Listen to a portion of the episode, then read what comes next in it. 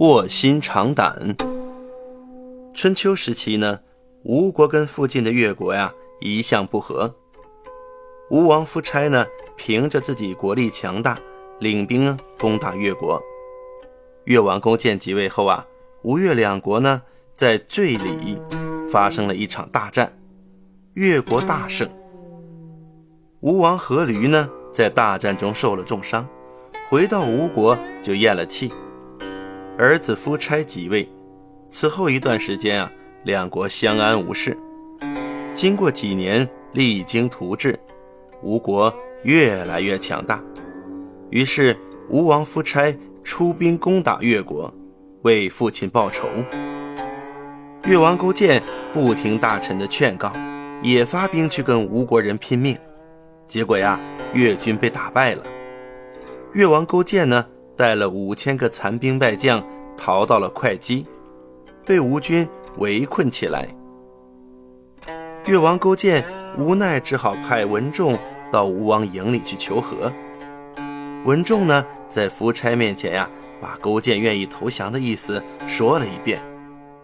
吴王夫差想同意，可是呀，伍子胥呢，坚决反对。文仲回去后啊。打听到吴国的伯嚭是个贪财好色的小人，于是呢，用美女和珍宝贿赂伯嚭，请伯嚭呢在夫差面前讲讲好话。经过伯嚭呀在夫差面前一番劝说，吴王夫差呢不顾大将伍子胥的反对，答应了越国的求和条件，但是要求勾践呀亲自到吴国去做人质。勾践只好忍辱，到了吴国。夫差呢，像对待奴隶一样对待越王勾践。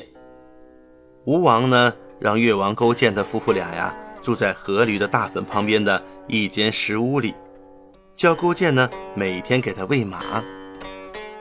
夫差每次啊，坐车出去，勾践就给他牵马。这样呀，过了两年，夫差认为勾践真心归顺他了。于是啊，就放勾践回国去了。勾践回到越国后呢，立志要报仇雪恨。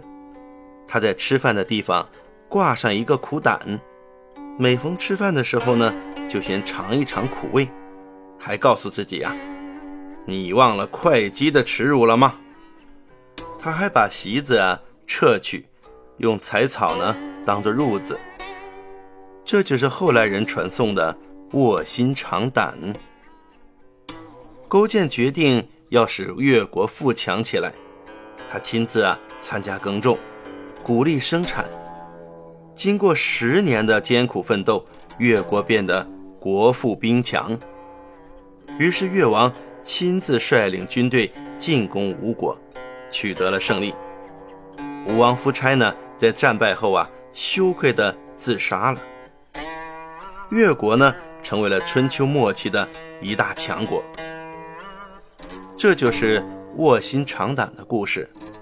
卧薪尝胆呢，出自《史记·越王勾践世家》，意思是说啊，身卧于财心，口尝着苦胆，用来形容人刻苦自立、发愤图强。